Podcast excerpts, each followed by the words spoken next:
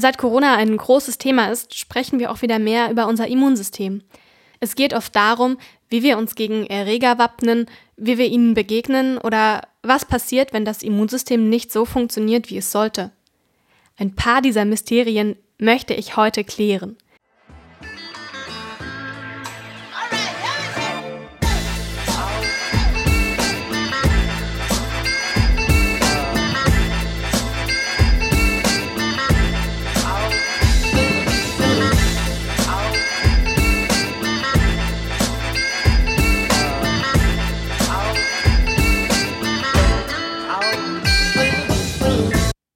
Hallo und herzlich willkommen zur neuen Folge des Underdogs Podcast.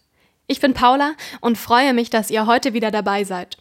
Wir sind nämlich heute bei einer Premiere für den Underdogs Podcast. Wir nehmen das allererste Mal über Entfernung auf. Das bedeutet, unsere Gäste und ich, wir hören uns nur über das Internet. Das hat einen großen Nachteil. Wir sind natürlich den Schwankungen des Internets unterlegen. Deswegen möchte ich mich schon mal vorab für ein, zwei Tonfehler, die sich eingeschlichen haben könnten, aufgrund von den Schwankungen des Internets entschuldigen und hoffe, dass es das Hörerlebnis nicht negativ beeinflusst.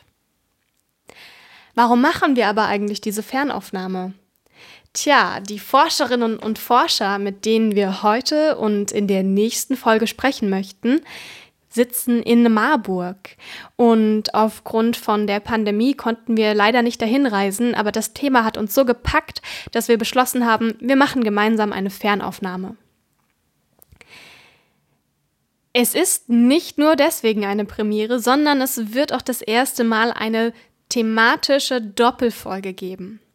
In dieser Folge klären wir grundlegende Informationen, um die nächste Folge noch besser verstehen zu können. Es geht in diesem gesamten Komplex um ein Forschungsprojekt rund um das Thema Autoimmunerkrankungen. Und heute klären wir grundlegend einige Mysterien rund um das Immunsystem und Autoimmunerkrankungen, sodass wir uns gemeinsam wappnen für die nächste Folge, indem wir dann mit dem Forschungsteam, welches an einer Autoimmunerkrankung der Haut forscht, sprechen werden. Aber jetzt freue ich mich erstmal, Herrn Professor Dr. Michael Hertel begrüßen zu dürfen. Er ist Professor an der Philipps-Universität Marburg und Direktor der Klinik für Dermatologie und Allergologie am Universitätsklinikum Gießen und Marburg. Herzlich willkommen, Herr Professor Hertel. Ja, ich freue mich sehr, dass wir heute miteinander sprechen. Und ähm, soll ich noch zwei Sätze zu mir sagen oder ist schon alles gesagt worden? Nein, also ich würde mich sehr freuen, kurz zu hören, wie man eigentlich so ein Direktor einer Klinik wird. Ja, okay. Gut. Man studiert erstmal Medizin und ich habe schon relativ früh Interesse daran gehabt, auch vielleicht in der Forschung etwas zu machen, um so ein bisschen Zusammenhänge zu verstehen und vielleicht auch an der Weiterentwicklung des Verständnisses und vielleicht auch der Behandlung von bestimmten Erkrankungen mit äh, teilhaben zu können. Und da habe ich wie so viele in meiner Generation mit einer Doktorarbeit angefangen und dann habe ich noch eine Doktorarbeit gemacht, weil die erste nicht so lief und ich fand es aber sehr interessant, eigentlich Dinge auf den Grund zu gehen. Und ich habe dann nach dem Studium, ich habe in Köln studiert, habe ich dann ähm, ja mit äh, Unterstützung eines Mentors, meines Doktorvaters, die Möglichkeiten gehabt, in den Vereinigten Staaten in einem Grundlagenforschungslabor äh, zu arbeiten. Und ich bin dann irgendwann bei ähm, Entzündungserkrankungen gelandet. Und ich war zu einem späteren Zeitpunkt nach meiner Facharztausbildung, die habe ich auch in Köln gemacht, war ich dann nochmal in den Vereinigten Staaten an den National Institutes of Health. Und da habe ich so dieses Thema Autoimmunerkrankungen aufgegriffen, habe angefangen, äh, zu einer bestimmten Gruppe von Modellerkrankungen zu arbeiten und habe über die Jahre, und das dauert wirklich lange, ich war äh, bis 1995 in den USA tätig und äh, jetzt haben wir äh, das Jahr 2021 und es dauert auch sehr lange, bis unsere ersten Arbeiten zu T-Zellen bei diesen Autoimmunerkrankungen mit Blasenbildung wie dem Pemphigus dann dazu führen, dass wir das machen, was wir jetzt machen, nämlich eine Behandlung, eine Studie, wie wir versuchen, diese T-Zellen, die wir sozusagen als ursächlich für diese Erkrankung sehen, wie wir die äh, therapeutisch beeinflussen können. Also man muss auch einen langen Atem haben, wobei ich sagen muss, es sind so viele Mosaiksteine, die für das Verständnis von Erkrankungen, in meinem Fall Autoimmunerkrankungen, beitragen und das kommt mit der Zeit, man versteht immer mehr Und ähm, so, dass man am Ende, wenn es gut läuft, und das, wenn man so will, ist meine berufliche Herausforderung, dass ich zu diesem Thema was beitragen möchte, dass man vielleicht nachher auch an der Studie steht, wo wir jetzt stehen, wo wir genau das, was wir wissenschaftlich äh, im Reagenzglas mit Blut von Patienten gemacht haben, was wir in einem präklinischen Tiermodell dann äh, reproduziert haben, bis man das nachher in Form einer Studie an den Patienten bringen kann. Das klingt auf jeden Fall unglaublich spannend, wie Sie da jetzt hingekommen sind und auch schon ja quasi kurz vorm Erfolg stehen, wie Sie gerade gesagt haben, dass das alles jetzt in diese klinische Studie auch nicht enden kann natürlich, aber irgendwie so ein bisschen gipfelt. Und Sie haben ja ganz gut gerade schon umrissen, was eigentlich das Thema auch für die unter anderem nächste Folge sein wird. Also der gesamte Aufbau der Studie Pemphigus vulgaris als Modellerkrankung. Und äh, heute ist unsere Aufgabe ja quasi vorzuarbeiten, um unter anderem all die Begriffe, die Sie jetzt auch schon genannt haben, sowas wie T-Zelle, B-Zelle und so weiter und so fort, verständlich zu machen. Also mir als Laien geht es zumindest so, dass ich das alles irgendwie schon mal gehört habe, aber so mir der konkrete Bezug und der konkrete Begriff fehlt. Also vielleicht schaffen wir es ja heute, das Immunsystem und Autoimmunerkrankungen ein bisschen verständlicher zu machen. Ja, ich würde mich bemühen, dazu beizutragen. Ja. ja, eine Frage, die wahrscheinlich ein Fass ohne Boden öffnet. Was ist denn eigentlich das Immunsystem? Also, wie fängt man am besten an, das zu beschreiben? Mir ist das bekannt als so eine Art Schutzschild gegen Erreger. Ja. Das Immunsystem ist unsere Überlebensstrategie. Ja. Entzündung ist unser universaler Schutzmechanismus. Ja. Entzündung schützt uns vor Bakterien, Parasiten, Viren, das haben Sie gerade schon genannt. Entzündung schützt uns aber auch vor Tumorerkrankungen. Ja. Wir bekämpfen Tumoren mit Entzündung. Wundheilung, Defekte an der Haut, am Knochen gehen alle mit Entzündungsprozessen einher. Ja. Kein regenerativer Prozess und kein Schutzmechanismus geht ohne Entzündung. Entzündung muss aber auch irgendwie gestoppt werden, ja, weil wenn eine Entzündung äh, fortschreitet, Entzündung zerstört ja auch, entfernt Pathogene, entfernt Tumorzellen, entfernt äh, Fremd, ja. Also sagen Sie quasi, dass die Entzündung gar nicht was Schlechtes ist im ersten, sondern einfach erstmal eine Reaktion des Körpers. Entzündung ist Überleben. Ohne Entzündung ja. könnten wir nicht leben, könnten wir auch nicht überleben. Ja? Entzündung nach innen, Entzündung nach außen. Aber unsere Waffen, sage ich mal, die uns schützen, auch unter, ich sag mal, unter der Prämisse, dass durch die Entzündung Gewebe auch kaputt geht, ja, Tumorgewebe, infiziertes Gewebe kaputt geht. Äh, auch diese Waffe muss irgendwo eine Grenze haben. Und da sind wir bei der Immunregulation, ja. Das Immunsystem hat auch Bremsen eingebaut. Ja. Ohne die Bremsen würde uns eine Entzündung umbringen, ja, weil sie immer weiter fortschreitet. Ja. Und äh, Entzündung ist auch gerichtet, eigentlich nach außen gerichtet, nicht nach innen gerichtet. Das heißt, eigentlich darf es nicht so sein, dass unser Immunsystem körpereigene Strukturen angeht, sofern sie nicht verändert sind. Ja, wie bei einem Tumor, dann geht das, aber ansonsten nicht. Und da sind wir bei der Autoimmunität. Und die Autoimmunität ist ein Prozess, äh, den wir, unser Körper, jeden von uns eigentlich vermeiden will, indem Zellen des Immunsystems, man spricht auch von dem adaptiven erworbenen Immunsystem, zu dem gehören die T-Zellen und die B-Zellen, wo diese Zellen sortiert werden, geprägt werden.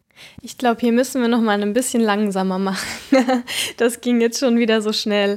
Also die Entzündung ist quasi die Reaktion auf bestimmte Vorgänge, wie eben zum Beispiel Bakterien, Viren, Tumore. Und das Immunsystem stoppt diese Entzündung, damit der Körper daran nicht zugrunde geht. Und Sie haben ja jetzt auch schon gesagt, dass das Immunsystem eigentlich nur fremde Strukturen stoppen soll und die Entzündung soll quasi nur fremde Strukturen angreifen und darauf das Immunsystem reagieren. Aber woher weiß es das? Also woher weiß das Immunsystem, was bin ich und was ist fremd? Das ist ein guter Punkt.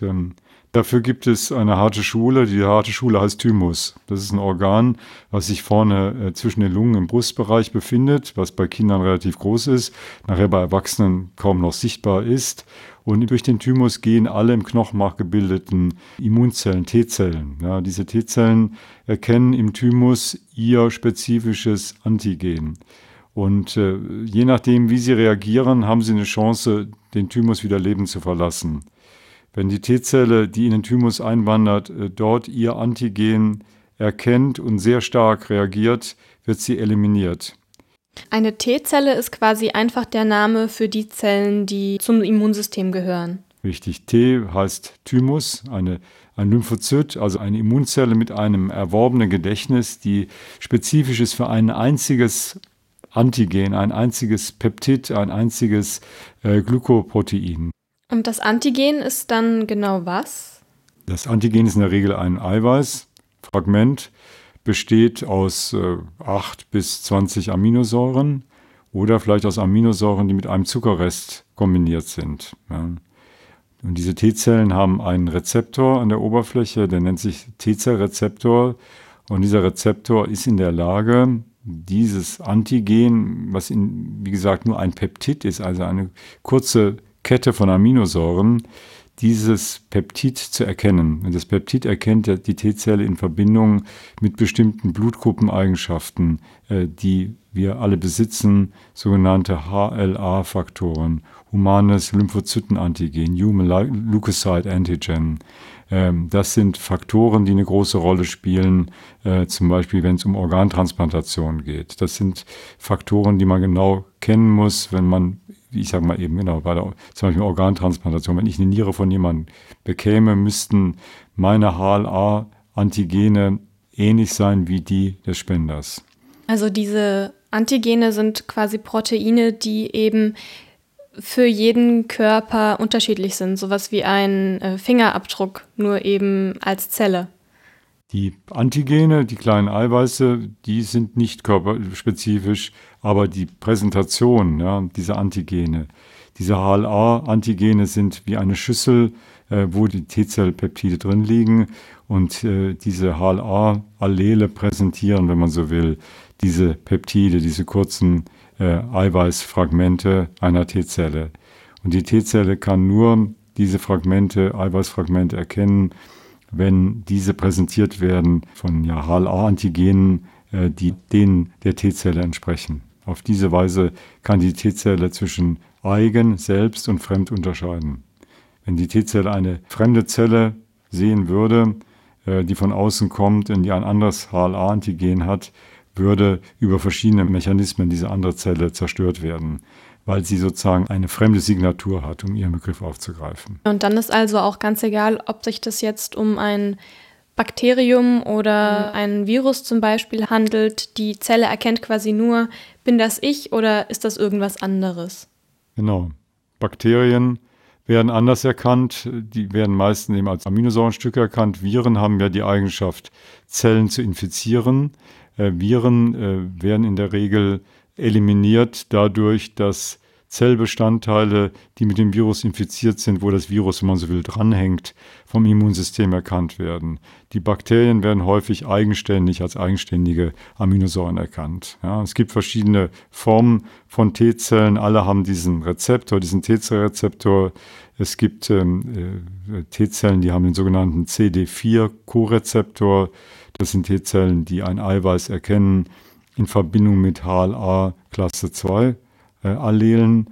Und es gibt T-Zellen, die einen CD8-Korezeptor haben, die erkennen äh, ihr Antigen in Verbindung mit HLA Klasse 1 Allelen. Und zum Beispiel HLA Klasse 1 Allel assoziierte äh, Antigene sind zum Beispiel Virusantigene. Also typischerweise sind diese CD8-Zellen in der Lage, Zellen äh, zu zerstören, die mit Viren, Virusantigenen, sage ich mal, infiziert sind. Also haben wir verschiedene Arten von T-Zellen, die auf unterschiedliche Erreger reagieren und dadurch der Körper auch ungefähr weiß, was das für ein Erreger ist, weil man weiß, welche T-Zelle reagiert hat. Richtig, genau. Ja. Okay. Und die Reaktion dann darauf, wenn der Körper erkannt hat, okay, da ist etwas Fremdes, das ist dann die Entzündung. Oder habe ich das falsch ja, verstanden? Richtig. Und T-Zellen haben auch unterschiedliche Profile, unterschiedliche Signaturen, wenn man so will, Entzündungssignaturen. Es gibt ganz verschiedene äh, so Populationen, Untergruppen von T-Zellen. Es gibt T-Zellen, die die Entzündung direkt selber vermitteln, ähm, die zum Beispiel ein Zytokin produzieren, also einen löslichen Entzündungsstoff produzieren wie Interferon Gamma. Diese Zellen sind in der Lage, direkt vor Ort eine andere Zelle zum Beispiel zu zerstören. Es gibt T-Zellen, die selber äh, dadurch aktiv sind, dass sie andere Immunsysteme, zum Beispiel die sogenannten B-Zellen, B-Zellen kommt von äh, Bursa, das sind B-Zellen, das sind Zellen, die Immunglobuline produzieren. Das heißt, die T-Zellen, die B-Zellen aktivieren, werden nicht selber direkt aktiv, sondern sagen quasi an einer anderen Stelle im Körper Bescheid, ich brauche Hilfe. Die sagen der B-Zelle, sie aktivieren die B-Zelle, sie unterstützen die B-Zelle aktiv zu werden und diese B-Zelle wird dann aktiv, indem sie Antikörper produziert. Ja. Es gibt noch weitere T-Zellen, die spezialisiert sind für bestimmte Gewebe. Ja. Es gibt in der Haut eine bestimmte Population von T-Zellen, die sich darum kümmern, dass in der Haut alles in Ordnung ist. Die Haut ist ja ein Oberflächenorgan, wie der Darm, wie die Schleimhäute. Und diese T-Zellen, diese Typ 17 T-Zellen sorgen dafür, dass in der Haut alles in Ordnung ist, dass Erreger von außen nicht eindringen, dass es nicht zu einer überschießenden Entzündung kommt. Also jedes Gewebe hat sozusagen seine Polizei an. Meist sind das T-Zellen, die ein bestimmtes Repertoire an Antigenerkennung haben, die dafür sorgen, weil sie sehr effizient arbeiten, dass da nichts passiert. Die besondere Eigenschaft dieser erworbenen adaptiven Immunantwort ist, dass diese T-Zellen zum Beispiel äh, auf ein Bakterium und ein Virus hin äh, sich sehr schnell teilen können, vermehren können. Sie sind also in der Lage, in kürzer Zeit, wenn eine Noxe eindringt, äh, ganz spezifisch auf die Noxe hin sich zu vermehren. Die Noxe bedeutet ein Erreger, der schon mal da war, worauf schon mal reagiert wurde ein Erreger, eine Tumorzelle, ein Bakterium, vielleicht auch ein Kontaktstoff, wenn man eine Kontaktallergie hat. Also irgendeine Substanz, gegen die eine Immunantwort entwickelt werden kann. Okay, also bedeutet das quasi gar nicht unbedingt, dass diese Zellen sich nur vermehren können, wenn der Körper die Gefahr schon kennt, sondern das passiert einfach immer. Das ist die Antwort des Immunsystems, dass diese abwehrenden Zellen sich vermehren, sobald der Körper erkannt hat, okay, das ist etwas Fremdes, da müssen wir jetzt gegen kämpfen. Genau, also es bedarf immer einer Prägungsphase, deswegen spricht man ja auch von einer erworbenen Immunantwort. Bevor man nicht das erste Mal gegen Tetanus geimpft ist, hat man auch keine Tetanus-spezifischen T-Zellen im Blut. Ja. Das heißt, es muss eine Prägungsphase geben und dann gibt es sozusagen meinetwegen Tetanus-spezifische T-Zellen und die, die sitzen im Lymphknoten, die sitzen im Knochenmark und die können dann, wenn man Kontakt hat mit Tetanus oder nochmal aufgefrischt wird mit der Impfung, die werden dann aktiviert und können sich dann sehr schnell vermehren ähm, und gehen dann dahin, wo die Gefahr ist, wenn ich mir den Finger geschnitten habe oder wenn ich mich mit schmutzigen Händen an, an Rosendornen gestochen habe. Dann gehen diese T-Zellen genau dahin, wo diese Tetanuserreger zum Beispiel potenziell in den Organismus eindringen könnten. Okay, also hat unser Immunsystem auch eine Art Gedächtnis. Genau, das ist das Gedächtnis und äh, das ist sozusagen das sehr, sehr effiziente Gedächtnis, aber es muss erworben sein. Deswegen haben wir die Impfungen. Ja.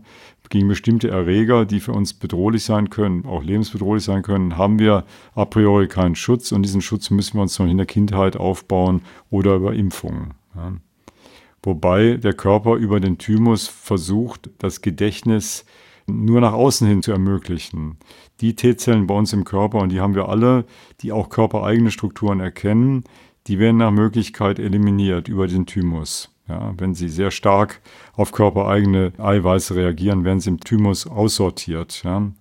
Aber auch T-Zellen, die vielleicht äh, keine bestimmten Eiweiße erkennen, die werden auch aussortiert, weil sie zu nichts gut sind. Wir wollen ja eine schlagkräftige T-Zelle haben. Also trainiert sich unser Immunsystem quasi selbst. Das Immunsystem trainiert sich selbst und es ist sozusagen, wie man im Englischen so sagen würde, on demand. Es heißt, es ist auf Abruf geschaltet. In dem Augenblick, wo bestimmte Segmente gebraucht werden, eine tetanusspezifische T-Zelle oder eine virusspezifische T-Zelle oder eine, jetzt haben wir alle gegen Covid geimpft oder eine äh, Corona-SARS-CoV-2 äh, T-Zelle wird dann abgerufen und kann sich dann in kürzer Zeit vermehren, wenn Bedarf besteht und sonst nicht. Ja, also eine sehr effiziente Maßnahme des Organismus, im Bedarfsfall genug äh, Polizei zur Verfügung zu stellen, aber wenn sie nicht gebraucht wird, dann kann sie auch wieder zurückziehen. Ja. Weswegen man manche Impfungen zum Beispiel auffrischen muss. Richtig, genau. Es gibt Impfungen, die ein Leben lang da sind, aber es gibt eben auch Impfungen. Man weiß das zum Beispiel von den Windpocken. Ab dem 50. Lebensjahr ist die Windpocken-Auffrischimpfung sozusagen eine gesetzliche Kassenleistung. Warum? Weil die Windpockeninfektion der Kindheit dann nicht mehr ausreicht als Stimulus und sonst, dann wird das Immunsystem durchlässig und dann kann die Gürtelrose auftreten. Aber wenn das Immunsystem nicht mehr so richtig intakt ist und deswegen empfiehlt man da die Auffrischimpfung oder Auffrischimpfung für Tetanus, für Hepatitis B zum Beispiel. Beispiel. Ja.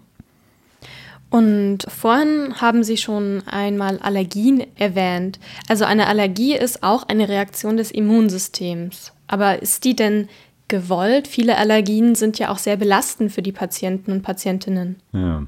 Gut, ich hatte ja schon mal so ein bisschen anklingen lassen, es gibt verschiedene Qualitäten, wie das Immunsystem reagiert. Es gibt die Zelle, die Interferon Gamma produziert, die meinetwegen eine Tumorzelle oder eine virusinfizierte Zelle zerstört.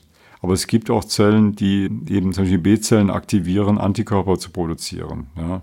Und das ist bei Allergien so. Hier gibt es eine genetische Neigung, angeborene Neigung, dass dieses Segment der T-Zellen, die eher sozusagen selber nicht aktiv sind, aber die Hilfe geben für B-Zellen Antikörper zu produzieren, dass dieses Segment verstärkt da ist. Und deswegen kommt es da zur vermehrten Produktion von Immunglobulin, Antikörpern, zum Beispiel IgE-Antikörpern, die dann zu Allergien führen. Also das Immunsystem reagiert quasi über. Es würde so oder so ausschlagen, aber es reagiert zu stark. Ja, es wird ein Segment des Immunsystems verwendet, das für die meisten von uns heute nicht zeitgemäß ist. Diese Immunglobulin-E-Antikörper haben eine Rolle gespielt, als die Menschheit noch nicht so gelebt hat wie jetzt. Das waren Zeiten, äh, wo viel mehr Kontakt mit Parasiten bestand, über infiziertes Wasser, wo die Menschen draußen waren, wo die Menschen von irgendwelchen Insekten oder irgendwelchen kleinen Erregern äh, draußen gestochen wurden und wo sie sich schützen mussten gegen Parasiten.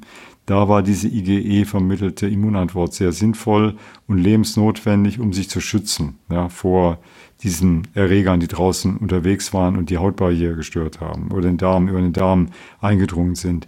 Das haben wir bei unserem heutigen Lebensstil nicht mehr. Es ist aber so, dass dadurch, dass unser heutiger Lebensstil eher so angelegt ist, dass auch Infektionskrankheiten deutlich reduziert sind, der Gegenpol der Immunantwort, diese Interferon-Gamma-dominierte Immunantwort, nicht mehr so richtig gefordert ist. Und dadurch hat diese aus sagen wir, atavistische, aus früheren Zeiten stammende IgE-Antwort, Typ 2 IgE-Antwort, ein, also sozusagen eine Chance rauszukommen. Ja. Und das ist in den meisten Fällen heute unzeitgemäß. Es führt zu Allergien, die eigentlich mit der ursprünglichen Idee dieser äh, Schiene des Immunsystems gegen Parasiten Abwehr zu schaffen, eigentlich nichts mehr zu tun hat. Könnte man ja fast salopp sagen, das Immunsystem langweilt sich und deswegen gibt es Allergien, oder? Ja, zumindest das Immunsystem, es, es fehlen sozusagen die natürlichen Gegenspieler, ja, die diese Regulation des Immunsystems in die eine oder andere Richtung äh, sozusagen gewährleisten. Das kann man sicherlich sagen. Ja. Man sagt ja oft auch, dass man Kinder ruhig im Dreck spielen lassen soll und sie auch mal Sand essen sollen, damit das Immunsystem sich richtig ausbilden kann. Ist dann da was dran? Ich meine, es gibt Daten äh, aus, der, aus den neuen Bundesländern, vor der Wiedervereinigung sind die Kinder dort früher in, in, in ich sag mal, in Kinderhort, Kindertagesstätten gekommen, weil die Eltern, Berufstätigkeit beider Eltern wesentlich höher waren. Diese Kinder haben, da gibt es harte Daten für, hatten wesentlich häufiger Infekte der oberen Luftwege gehabt in einem frühen Alter und die Allergieinzidenz war dort wesentlich niedriger, weil eben gerade diese Typ 1 ähm, Immunantwort, die Interferon Gamma äh, dominierte Immun, äh, Typ 1 Immunantwort dort bei den Kindern wesentlich stärker ausgeprägt war, äh, wesentlich weniger Allergien. Nach der Wiedervereinigung hat sich die, dieser Unterschied zwischen West und Ost mittlerweile angeglichen. Aber das ist ein Beispiel dafür zum Beispiel, ja, dass vermehrt Infektionen ähm, diese Allergieneigung eher unterdrücken. Ja. Auch in Kriegszeiten gab es weniger Allergien, weil die Lebensbedienung, der Lebensstandard ja, sozusagen wesentlich weniger gut war, häufiger Infektionen da waren, die mehr diese Typ-1-Schiene, wenn man so will, unterstützt haben. Nun sind quasi diese ganzen Allergien eine Art Überreaktion des Immunsystems, also man kann fast sagen Fehlreaktion. Aber es gibt ja noch viel ähm, schwerwiegendere Fehlreaktionen. Sie haben vorhin schon kurz den Begriff Autoimmune Reaktion erwähnt. Könnten Sie noch mal kurz erläutern, was das dann genau ist? Das bedeutet, dass Die erworbene Immunantwort, also eine zelluläre Immunantwort bestehend aus T-Zellen und oder B-Zellen, äh, körpereigene Eiweiße in der Regel erkennt und dadurch eine Entzündungsreaktion sozusagen ja, loslöst, die sich gegen diese Strukturen richtet und Entzündung verursacht. Entzündung in der Haut, Entzündung im Darm, Entzündung im Knochen, Entzündung im, im zentralen Nervensystem, in der Schilddrüse, praktisch in jedem Organ ist dann solch eine Entzündung möglich. Und wie kommt das? Es hängt damit zusammen, dass äh, der Thymus, der sozusagen die Selektion oder das Aussortieren potenziell krankmachender, autoreaktiver T-Zellen im Thymus nicht vollständig äh, erfolgt ist, dass Zellen mit diesem Potenzial, selbstzerstörerisch zu sein, äh, dem, dem Thymus entkommen sind und unter bestimmten Bedingungen dann sozusagen aktiviert werden können. Also das Immunsystem hat sich quasi selber nicht ähm, gut genug trainiert. Irgendwas ist dabei falsch gelaufen und die Zellen, die gegen den eigenen Körper kämpfen, sind erhalten geblieben. Richtig, genau, ja. Jeder, jeder von uns hat solche potenziell autoreaktiven T-Zellen im Blut, jeder von uns. Ja. Und ein Faktor, der das begünstigen kann, dass solche Zellen auftreten, das sind die vorhin genannten HLA Antigene, ja, diese Gewebeantigene, die wichtig sind für die Präsentation von Peptiden, körpereigenen oder fremden Peptiden zu T-Zellen, um diesen T-Zellen die Aktivierung zu ermöglichen. Also kann man diese HLA-B-Gene zum Beispiel im Blut auch messen und kennt dann das eigene Risiko, an einer Autoimmunerkrankung zu erkranken? Man kann sie messen natürlich. Man kann die HLA-Typisierung ist eine Standardmethode in jeder Blutbank. Daraus ein Risiko zu kalkulieren, das ist zu viel gesagt. Ja. Aber mal als Beispiel zu nennen, beim Pemphigus, bei diesen blasenbildenden Autoimmunerkrankungen, gibt es eine Häufung, eine statistische Häufung des Pemphigus zum Beispiel ähm, in der jüdischen Bevölkerung. Ja. Und äh, die, in der jüdischen Bevölkerung gibt es äh, eine Häufung von bestimmten HLA-Allelen oder Faktoren. Und es gibt ein gerade beim Pemphigus ein bestimmtes HLA-Allel, das äh, sehr häufig vorkommt beim Pemphigus, was auch sehr häufig in der jüdischen Bevölkerung vorkommt. Und dieses Allel äh, ist entscheidend dafür, ob potenziell autoreaktive T-Zellen aktiviert werden können.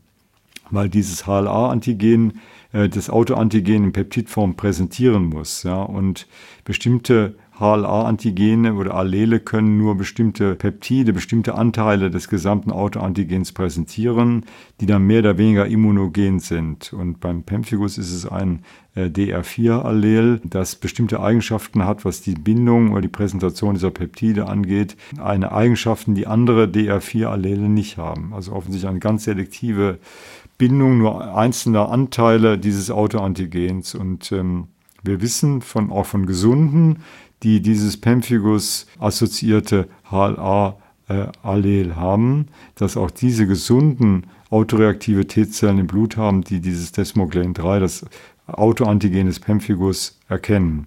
Also man muss sozusagen Träger eines krankheitsspezifischen HLA-Allels sein. Das ermöglicht dann, dass sozusagen T-Zellen des eigenen Immunsystems geprägt werden für dieses äh, Autoantigen. Äh, es gibt dann aber Schutzmechanismen, äh, die dazu führen, äh, dass gesunde Träger dieser potenziell krankmachenden Immunzellen nicht krank werden. Und da sind wir wieder bei der Regulation. Das sind dann schützende Zellen, die sicherstellen, dass die potenziell krankmachenden T-Zellen im Blut der Gesunden auch kontrolliert werden. Ja. Und da spricht man von regulatorischen T-Zellen zum Beispiel. Ja. Das ist eine ganz wichtige Gruppe von Zellen im Körper, die sicherstellen, dass wenn so eine potenziell krankmachende autoreaktive T-Zelle aus dem Thymus entkommen ist, dass es trotzdem draußen in der Peripherie dann doch nichts anbrennt. Ja? Und das nennt man dann periphere Toleranz. Die zentrale Toleranz ist das, was der Thymus erledigt, äh, dass der alles aussortiert, was eigentlich nicht dahin gehört. Und wenn es dann doch passiert, dass was aus dem Thymus rausgeht, was eigentlich nicht raus dürfte, dann gibt es eine periphere Toleranz im Körper. Das sind aktive Zellen des Immunsystems, die überschießende Entzündungsreaktionen unterdrücken. Okay, also das bedeutet, dass man schon eine Art genetische Vorbelastung hat, an bestimmten Erkrankungen zu erkranken oder nicht. Und man kann dann auch Tests machen, ob man diese Faktoren überhaupt besitzt oder nicht. Und wenn man diese HLA-Gene hat, dann könnte man theoretisch erkranken. Aber je nachdem, wie die regulatorischen T-Zellen reagieren können oder nicht, bricht dann die Erkrankung aus oder nicht. Ja, prinzipiell haben Sie recht, aber in der Praxis dann doch wieder nicht. Also viele sagen, ich möchte getestet werden, ob ich ein Risiko auf was habe. Ich halte da nichts von, ja, weil der Großteil, ich sag mal, der Träger des Pemphigus assoziierten HLA-Allels, dieses DA4-Allels, 95 Prozent haben ja nichts. Ja. Also es macht keinen Sinn, 95 Prozent sozusagen mit 95 Prozent rumzudiskutieren, dass sie zwar dieses Allel haben und theoretisch einen Pemphigus kriegen könnten, ihn aber nicht kriegen. Ja. Ich halte auch nichts davon, diese HLA-Typisierung zu machen, weil jemand, der Rückenweh tut, um zu gucken, ob man nicht einen Morbus Bechterew oder irgendeine andere entzündliche Wirbelsäulenerkrankung hat. Ich finde, das sollte man dann machen, äh, wenn jemand Beschwerden hat, dann kann man gucken, aber einfach so ins Blaue hinein da halte ich nichts von, ja, weil das ist kein prädiktiver Marker für das Auftreten einer Autoimmunerkrankung. Das HLA-Allel alleine reicht bei weitem nicht aus, da spielen andere Faktoren eine Rolle. Deswegen halte ich nichts von dieser prädiktiven Testung, die kostet Geld, die verunsichert die Leute und äh, am Ende des Tages können sie sozusagen, hat keinen prädiktiven Wert. Ja. Okay, das heißt, ähm, erst wenn wirklich die Symptome auftreten, kann man auch die Tests machen, um dann genau zu wissen, was eigentlich im Körper los ist. Genau, also Autoimmunerkrankungen sind auch nicht vererblich. Ja. Äh, das Kind eines Pemphigus-Patienten hat in über 90 Prozent keinen Pemphigus, obwohl äh, ja dieses Allel, dieses HLA-Allel an mindestens 50 Prozent der Kinder ja weitergegeben wird. Ja, trotzdem haben die nichts. Also das zeigt, dass es keinen Sinn macht, äh, zu testen, weil äh, es eben nicht vererbt wird. Autoimmunität wird nicht vererbt. Jetzt ist es aber natürlich ziemlich dramatisch, wenn das wirklich nicht funktioniert mit dem Immunsystem und die Krankheiten auch teilweise ja schwere Symptome hervorrufen. Was kann man da machen? Also wie sieht die Behandlung aus? Ja, also viele Autoimmunerkrankungen sind ja mehr oder weniger gut erforscht. Man kennt Mosaike, man kennt bei einigen Erkrankungen, bei der, äh, ich sag mal, Multiplen Sklerose kennt man Eiweiße oder Lipideiweiße im Gehirn und zentralen Nervensystem. Beim Pemphigus sind wir in der Situation, dass wir sehr genau wissen, was das Autoantigen ist. Das ist ein Haftprotein in der Haut, in Desmosomen. Wir wissen, dass äh, Antikörper gegen dieses Haftprotein die Krankheit machen. Wenn man Serum der erkrankten Patienten nimmt äh, oder Antikörper gegen dieses Haftprotein nimmt und das man in Mäuse transferiert, kriegen diese Mäuse auch eine Blasenbildung. Also wir haben sozusagen diesen klassischen Proof of Concept, dass äh, der Antikörper als Effektor, äh, ich sag mal, äh, Organ oder als Effektor, äh, diese Krankheit auslösen kann. Man weiß also ziemlich genau, was passiert im Körper und wieso das passiert. Bei vielen anderen Autoimmunerkrankungen weiß man es nicht so genau. Ja, da hat man Mosaike, da weiß man vielleicht bei der Schuppenflechte, weiß man, ähm, das ist eine TH17 oder eine TH1-Immunantwort. Äh, man vermutet, dass, dass so mal das Autoantigen in der Haut sitzt, aber man kennt es halt nicht genau. Aber die Kenntnis, dass man weiß, was für ein Entzündungsprofil die krankmachenden Zellen haben, reicht immerhin aus, dass ganz moderne Medikamente auf dem Markt sind, wo genau diese Zytokine gehemmt werden und man hat in der Tat dadurch ein tolles klinisches Ansprechen. Beim Pemphigus, eine sehr seltene Erkrankung, haben wir es leichter und schwerer. Schwerer vielleicht deshalb, weil die Industrie natürlich nicht so ein großes Interesse hat, an seltenen Erkrankungen äh, Produktentwicklung zu machen, aber leichter haben wir es, weil es eine Modellerkrankung ist und eine seltene Erkrankung, das heißt so Orphan Disease, also seltene Orphan heißt der Waisenkinder, also seltene Erkrankungen äh, werden, was Therapieentwicklung angeht, äh, gefördert. Ja, da gibt es leichter Zulassung.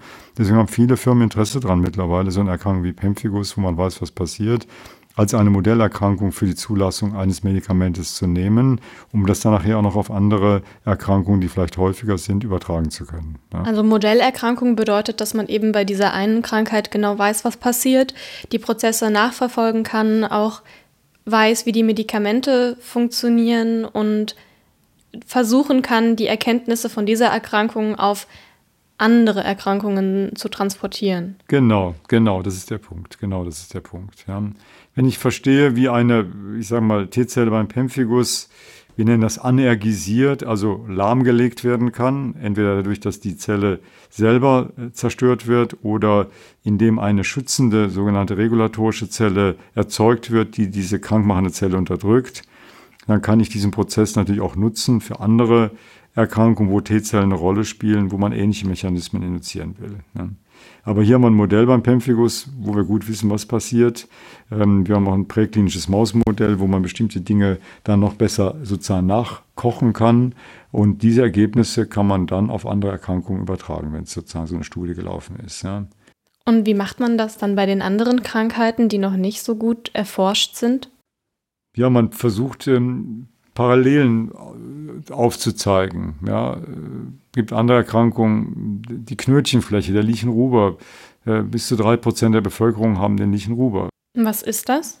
Das ist eine Entzündungskrankheit der Haut. Das sind so rote äh, Habenheiten an der Haut. Die Schleimhäute können auch betroffen sein. Manche haben auch ein, noch Probleme, haben noch Haarausfall, weil die Entzündung sich auch Haar, am Kopf abspielen kann. Eine nicht lebensbedrohliche Erkrankung, aber sehr störend. Und ähm, diese Erkrankung, die kann man klinisch sehr gut festmachen, sehr gut charakterisieren.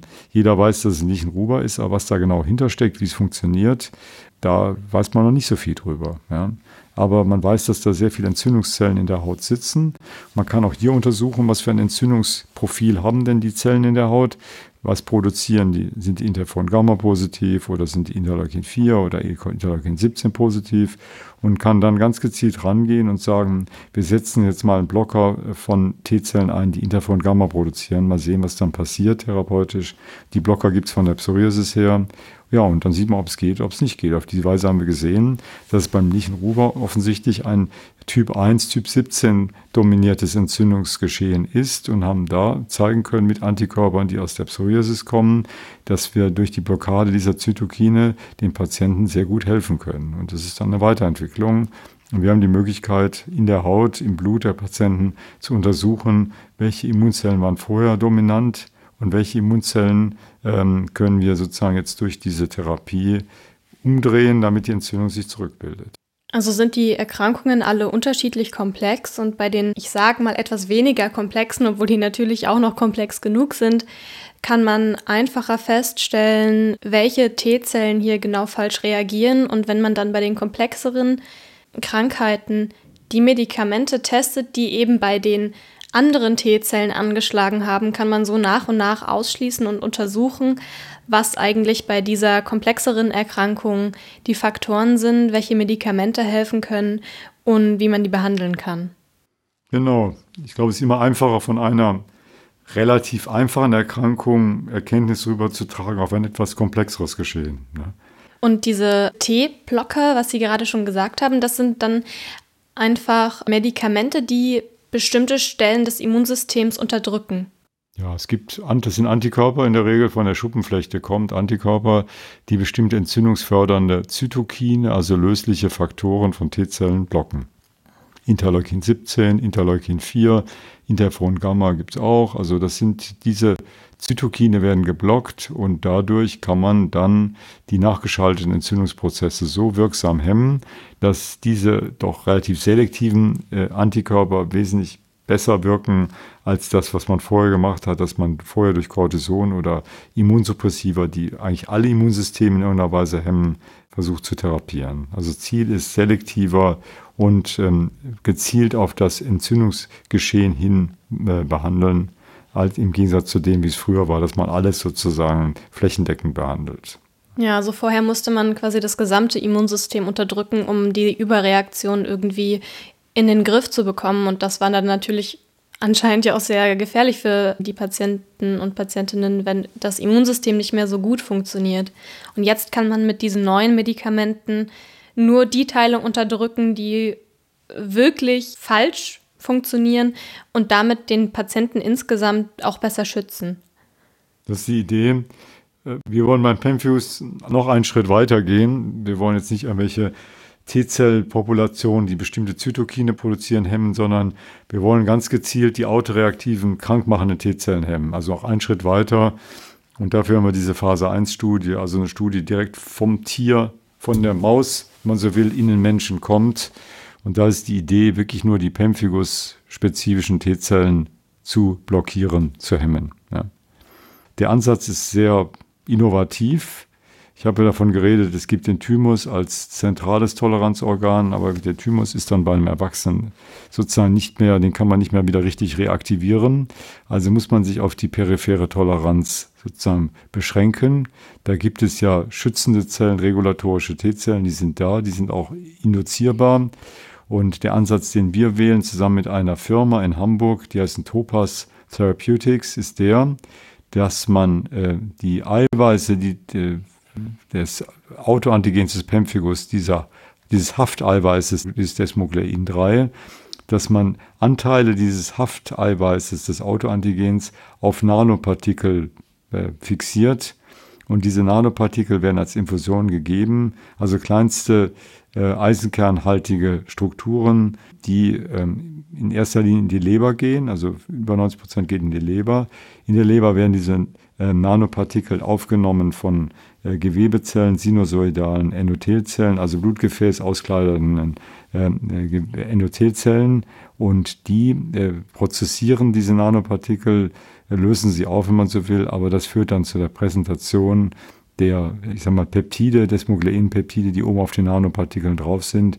Diese werden dann äh, von Endothelzellen präsentiert zu T-Zellen, anderen T-Zellen, die da rumschwirren und dieses Milieu ist so toleranzerzeugend, also unterdrückt so sehr die Bildung von stärkerer Entzündung, dass dann am Ende regulatorische T-Zellen gebildet werden, die die krankmachenden T-Zellen unterdrücken. Ja, das ist der Mechanismus.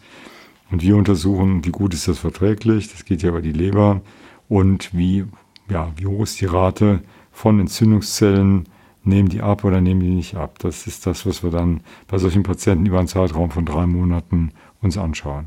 Ja, ja, wir wollen ja dann auch noch ganz ausführlich mit den Forscherinnen und Forschern sprechen, die die verschiedenen Phasen betreuen, um das nochmal auseinander zu klamüsern, wie das alles funktioniert. Aber so grob habe ich jetzt verstanden, dass man das Immunsystem daran erinnert, was es eigentlich zu tun hat, indem man diese ja, Partikel einbringt und es quasi von außen so ein bisschen anlernt, selber wieder aktiv zu werden. Ist das richtig?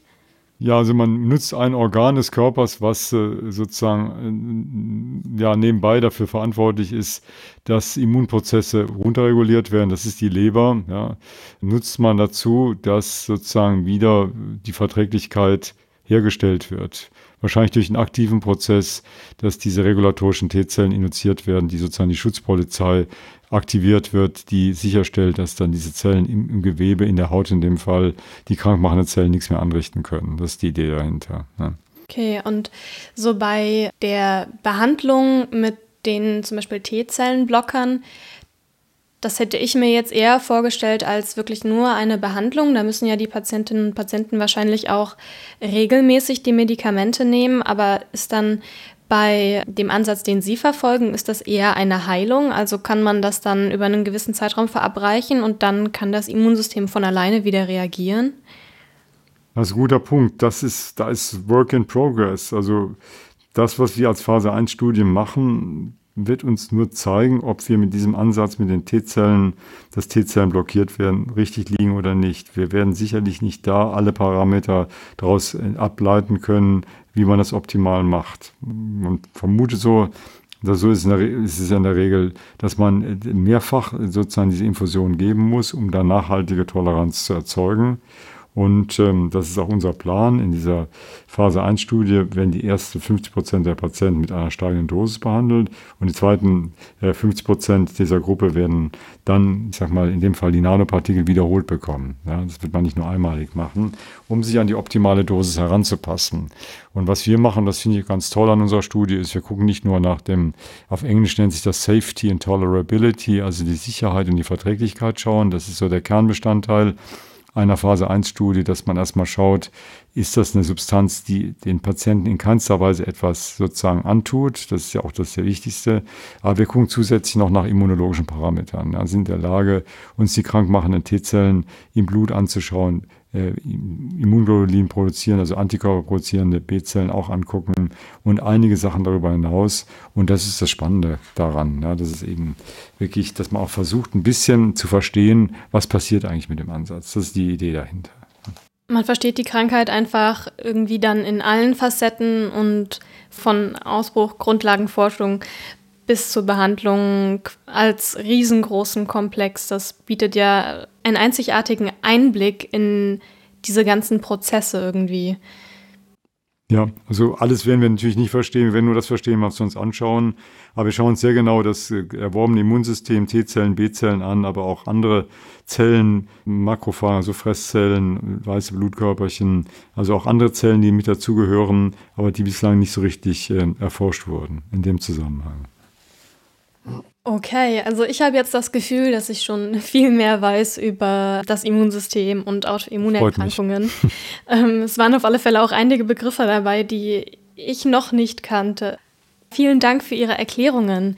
Ich hätte jetzt am Ende noch mal kurz eine Frage und zwar, ähm, ob Sie kurz erläutern können, warum Ihnen oder generell vielleicht der Medizin oder gerade Ihrer Forschung es so wichtig ist, das auch zu kommunizieren, was Sie machen. Ja, ich glaube, Medizin lebt von der Entwicklung, von der Weiterentwicklung. Ja. Und ich sage mal ganz persönlich, das klingt vielleicht doof. Ähm, ja, es hält einen auch jung, es hält einen gedanklich jung. Man wird immer wieder äh, herausgefordert, über Konzepte nachzudenken. Medizin ist dogmenfrei, muss dogmenfrei sein, auch wenn es weh tut, wenn man irgendwie wenn man eine Story hat, die sich nachher nicht bestätigt. Ja.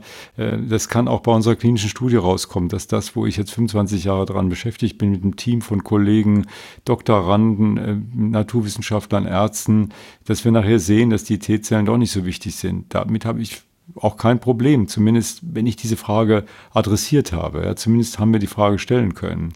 Warum müssen wir das kommunizieren? Ich glaube, es ist wichtig zu verstehen, dass vieles von dem, was wir heute machen, was wir heute behandeln als Ärztinnen und Ärzte, auch vielleicht zum Teil nur probatorisch ist. Wir wissen es nicht genau. Wir wissen, es gibt hier etwas wie Cortison oder was anderes, das hilft, aber wir wissen noch nicht so richtig, warum es hilft. Ja? Und zu verstehen, warum es hilft und wie es hilft und zu gucken, ob es vielleicht Alternativen gibt, das ist unheimlich spannend. Ja? Können wir dadurch die Lebensqualität verbessern? Äh, diese Dinge, das ist eine Möglichkeit, Dinge zu entwickeln, die, ja, ich meine, deswegen bin ich auch an der Universität. Das sind die Dinge mit jungen Leuten, mit Leuten, die man bestenfalls begeistern kann, mit Patienten, die ein Vertrauen schenken, die unterstützen, äh, dass die Forschung weitergeht, die Teamarbeit, äh, der Austausch über den eigenen Tellerrand hinaus, in der internationalen äh, Community, äh, über Publikationen, der Austausch auf Kongressen. Die Tatsache, dass ein Patient sich aus Amerika oder anderswoher meldet und sagt, ja, Sie, ihr, ihr habt den Schwerpunkt doch da und dafür könnt ihr mir weiterhelfen. Also auch das Vertrauen, was damit verbunden ist, das ist sehr, sehr schön. Ja, und da muss ich auch darüber im Klaren sein, viele der Gelder, die wir bekommen, zum Beispiel von der Deutschen Forschungsgemeinschaft, ja, das sind ja Steuergelder. Das sind Gelder, die praktisch erarbeitet werden von anderen Menschen. Und deswegen ist es wichtig, dass andere Menschen wissen, was wir tun. Ja.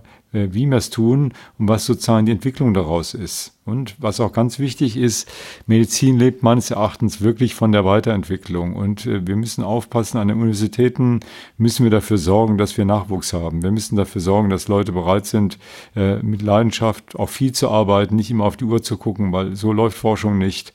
Und dieser Nachwuchs muss da sein, damit es auch weitergeht, damit die Weiterentwicklung, was Medikamente, Pathogenese, Verständnis von Erkrankungen und der Fortschritt überhaupt, was das angeht, damit das funktioniert. Es müssen Leute sein, die eine entsprechende Ausbildung haben. Wir haben jetzt an vielen medizinischen Fakultäten vielen Universitäten sogenannte Clinician Scientist Programme. Programme, wo Kliniker mit einer entsprechenden Vorerfahrung und mit einem entsprechenden Interesse die Möglichkeit haben, über Gelder, zum Beispiel der Deutschen Forschungsgemeinschaft oder der Universitäten oder auch äh, ja, Drittmittel von anderen Gel Geldgebern, die Möglichkeit haben, in Zeit in der Forschung tätig zu sein, neben der klinischen Arbeit. Und das sind ganz, ganz wichtige Sachen. Äh, Ärztinnen und Ärzte dafür begeistern, äh, zu verstehen, was sie tun. Und dafür braucht man eine Ausbildung. Ja, man kann als Arzt sich nicht ins Labor stellen und man hat dann Immunologie nicht mit der Muttermilch aufgenommen. Man muss das lernen. Man muss auch die Werkzeuge lernen, wie man bestimmte Fragestellungen anschaut. Und dafür braucht man Zeit, dafür braucht man Kompetenz. Aber das, denke ich, ist für die Weiterentwicklung der Medizin extrem wichtig. Und einfach so diese persönliche Komponente, wenn es gut läuft, mit Leuten zusammenzuarbeiten, ja, die, die Ideen, die man selber hat, aufgreifen, das Vertrauen, das wir auch haben, sie aufgreifen, weiterentwickeln. Und vielleicht kommen am Ende auch mal Kontroversen raus, weil andere eine andere Sichtweise haben, obwohl sie sozusagen aus der eigenen Schule kommen. Da, dann wird es spannend. Dann wird es wirklich spannend. Ja. Dann wird es richtig gut. Ja. Also sehr vielfältig und sehr ja, eine sehr schöne und sehr dankbare Aufgabe. Manchmal anstrengend, manchmal auch mühsam und äh, auch Publikation, diese Dinge ist nicht so einfach, aber es ist schon eine sehr, wie soll man sagen, sehr verstärkende, gruppenverstärkende persönliche Angelegenheit, wenn es gut läuft, was man da im Team erarbeitet. Und äh, es, wenn man es dann auch noch umsetzen kann, in meinetwegen den klinischen Alltag, das ist schon was Besonderes. Das ist ein Geschenk, das hat nicht jeder Beruf und äh, das habe ich immer als was Besonderes empfunden. Ja, und ähm, deswegen freut es mich immer wieder, neue Leute zu treffen, junge Leute zu treffen, die begeisterungsfähig sind für etwas und wenn wir die Möglichkeit haben, Dinge weiterzuentwickeln. Das ist doch ein wunderschönes Schlusswort. Der Aufruf zur Neugierde und das Streben zur Weiterentwicklung. Und ich finde es auch immer gut, sich nochmal ins Bewusstsein zu rufen, dass Sie und alle anderen Forscherinnen und Forscher ja gerade auch in der Medizin natürlich ihr Bestes geben, damit es den Menschen gut geht und die Behandlungen ähm, erfolgreich sind, aber dass das eben auch fehlbar ist. Man muss das ja eben erst erforschen und herausfinden und dass aber alle natürlich ihr Bestes geben und sie da ja auch so mit Herzblut dabei sind, dass man sich das auch einfach nochmal in den Kopf ruft. Das kommt ja manchmal abhanden. Ja. Eben zur Medizin gehört auch dazu, dass man eben Fehler sieht. Heißt, ist ja kein Fehler, oder dass man seine Konzepte ändert, dass man seine Position ändert aufgrund neuer Ergebnisse. In Wissenschaft muss man offen sein. Ja? Da gibt es keine Dogmen, darf es keine Dogmen geben und das ist gut. Kann man bestenfalls auch aufs Leben sonst übertragen, ja? dass man nicht, äh, darf sich kein Bild machen. Ja? Man muss schon offen sein und das stand schon in der Bibel, sollst du kein Bild machen. Man muss offen sein und ähm, das letztlich auf verschiedene Bereiche des Lebens auch übertragen. Und das ist ja gerade die Vielfalt, ja. Und das ist die Medizin, die Wissenschaft überhaupt gibt die Möglichkeit, auch, ich sag mal, länderübergreifend andere Kulturen kennenzulernen, mit anderen Menschen ins Gespräch zu kommen. Ich war mal vor einigen Jahren mit unserer Fakultät in Syrien, ja. Ich meine, ich wäre dann, jetzt würde ich da nicht mehr hinkommen. Ne? Das war vor zehn Jahren ungefähr, hat man einen Austausch mit Syrien, die haben deutsche Lehrbücher gehabt, die waren ganz begeistert und äh, solche Dinge, auch so ein bisschen dieses Verbinde, ja, Verbinden von Kulturen, äh, dass man was über andere Menschen lernt und auch die Motivation anderer Menschen sieht. Wir haben doch jetzt in Deutschland, weil es uns wirtschaftlich immer noch besser geht als vielen anderen, sehr viele Leute, die aus dem Ausland kommen, ja, und ich bewundere die Leute, die zum Teil sehr motiviert sind, hart arbeiten und die nicht so das so selbstverständlich nehmen, aber die motiviert sind und die was entwickeln wollen, was bewegen wollen. Das ist toll und da lernt man selber viel dazu auch. Ja. Man lernt viel über die Menschen und ähm, das ist schon eine sehr komplexe, sehr positiv belegte Sache, wenn man mit Menschen zu tun hat und wenn man auch die, in der Wissenschaft was vorantreiben kann und für Menschen auch was tun kann. Das ist schön. Das ist wirklich eine schöne Sache. Wunderbar. Ja, vielen herzlichen Dank für diese schönen Worte nochmal am Ende und für die Erleuchtung bezüglich des Immunsystems, wenn ich das mal so salopp so nennen darf. Ja, ich freue mich, dass Sie ähm, heute hier die Zeit gefunden haben für uns und bedanke mich ganz herzlich und wünsche Ihnen sonst noch eine schöne Woche und viel Erfolg bei der weiteren Forschung. Ja, herzlichen Dank an Sie das, für das schöne Interview. Danke Ihnen. So, das war also unsere erste große Folge zum Thema Immunsystem und Autoimmunerkrankungen. Ich hoffe, dass wir einige grundlegende Begriffe für euch verständlich erklären konnten und ihr auch mitgekommen seid. Also mir ging es so, ich musste wirklich oft zweimal und dreimal drüber nachdenken und kann auch immer noch nicht so ganz behaupten, alles verstanden zu haben. Aber ich denke, das ist ganz normal, denn wie wir ja gesehen haben, Herr Professor Hertel beispielsweise beschäftigt sich schon so viele Jahre mit dem Thema, also da ist wirklich, wirklich, wirklich viel zu verstehen, um behaupten zu können, da durchgestiegen zu sein. Also ich denke, es ist völlig in Ordnung, wenn man jetzt hier aus diesem Podcast herausgeht und einfach einen besseren Überblick hat, wie das Immunsystem funktioniert, was eine Autoimmunerkrankung ist, was Pemphigus vulgaris vielleicht auch ist. Und dann seid ihr nämlich auch perfekt gewappnet, um gleich einzusteigen in die zweite Folge, die wir aufgenommen haben. Wir haben uns nämlich getroffen mit drei Forscherinnen und Forschern aus dem Projektteam, also aus dem Forschungskonsortium Pegasus. Was das genau bedeutet, wird im zweiten Podcast noch näher erklärt. Aber ich kann schon so viel verraten. Man wird erfahren, wie man von Grundlagenforschung einer Krankheit zu einem Medikament kommt und damit zur Behandlung. Ich finde, das ist super spannend einzutauchen und zu verstehen, wie eigentlich so ein riesengroßer Forschungsprozess funktioniert.